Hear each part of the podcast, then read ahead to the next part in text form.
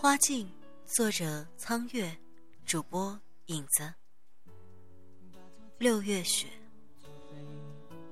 现在你在我眼前，我想爱，请给我机会。如果我错了也承担。快走到曲院风荷的时候，天依然有牛毛般的细雨。然而夏风韵的身上却一丝都没有。苏莹将刚洗好的一件披风用竹篾撑了开来，做成雨伞似的一顶布幔，让她拿着挡雨。姐姐，到这里我就认路了，你你不用再送我了，前面有人在等我。从这里看去。已经能看见前方烟波渺茫的湖面，夏方韵突然立住了脚，低头微微的笑，眼睛不住的瞟着前面，却不肯走动半步。苏莹将竹篮换到另一只手，活动了一下压着的红肿的手。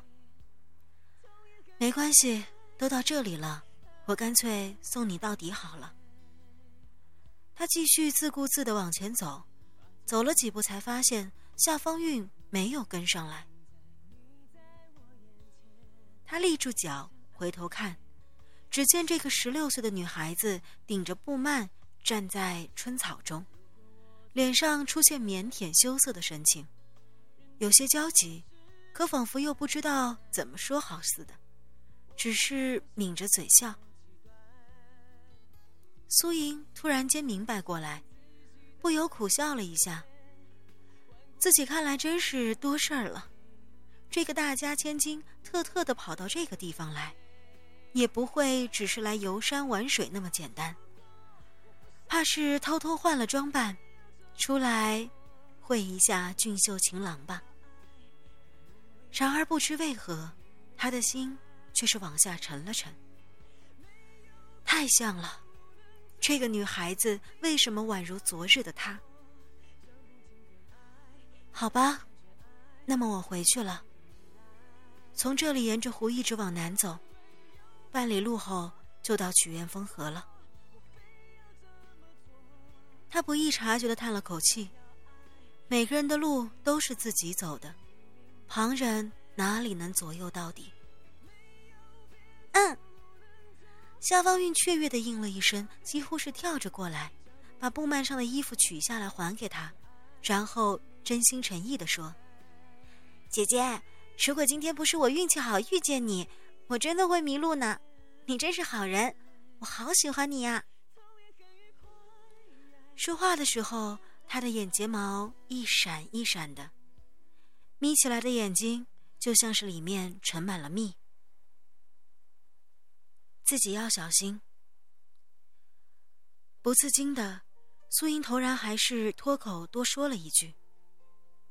然而，夏方韵一跳一跳的走开去，突然在细雨蒙蒙中回头：“姐姐，我改天来你家拜访哦。”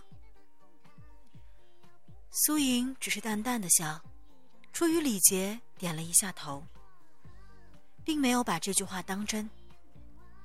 然而夏方韵却是认真的，脚下站着不动，追问了一句：“那么，姐姐你家住在哪里呢？”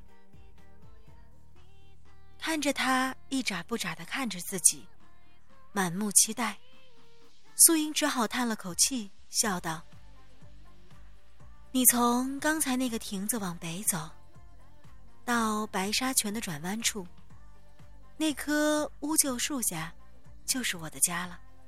哼，好啊，我下次来看你。夏方玉笑了起来，然后将折扇在手里一敲，做出风流倜傥的样子。姐姐，嗯，小生告辞了。然后提起前襟，小跑着消失在小径转弯处。借着昏黄的残灯，苏莹洗完第三筐衣服的时候，听见门前的树下有马蹄声。他知道是宋宇回来了。然而丝毫没有起身开门迎接的意思。莹儿，我回来了。门吱呀一声推开，夹着一阵微香的风。那人迈了进来，似乎今天兴致颇好，不像往日一样，见他没有迎他入门，便要沉下脸来骂一句。苏莹从水中抬起手，湿淋淋的将额上垂下来的发丝撩开，脸色沉沉的看了宋宇一眼。他哼着小调，长衫将起的笔直，俊秀的脸上有得意之色。不知道今日又去哪家府上打了抽风，回来志得意满，没有满口怀才不遇的牢骚了。饭菜在锅里热着，他微微叹了口气，把在水冲走的浮肿的手。抽了出来，在衣襟前面擦了擦。毕竟是自己的丈夫，即使他时常出门不归，即使他从没有往家里拿过一个铜板，每次回家，他都是热饭热菜的等着他。无论怎么说，眼前这个男子是他自己当初横了一条心，跟了的。宋宇大马金刀的在八仙桌旁边坐下，一根手指也不动的等着他将锅里的菜一样样的端出来。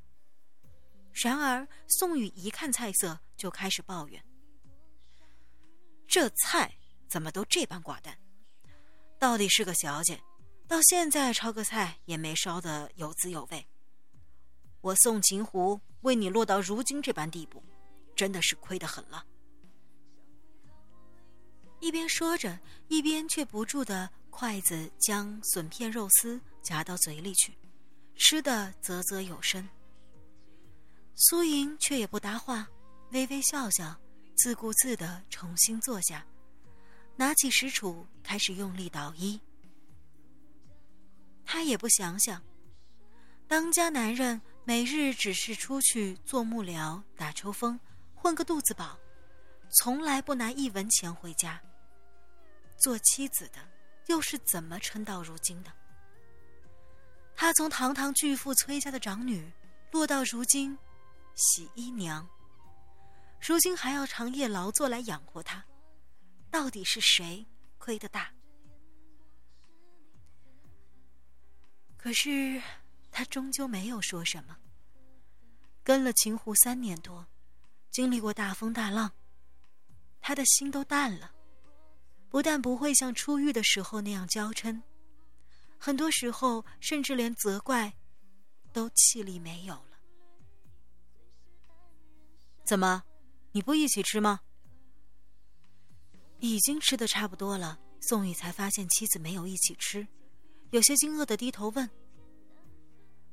昏暗的豆油灯下，只听到石杵沉重的啪啪声。苏莹卷着袖子用力捣衣。头也不回的淡淡道：“我喝了几口稀饭，这衣服明日一早就要将洗出来，怕是来不及了。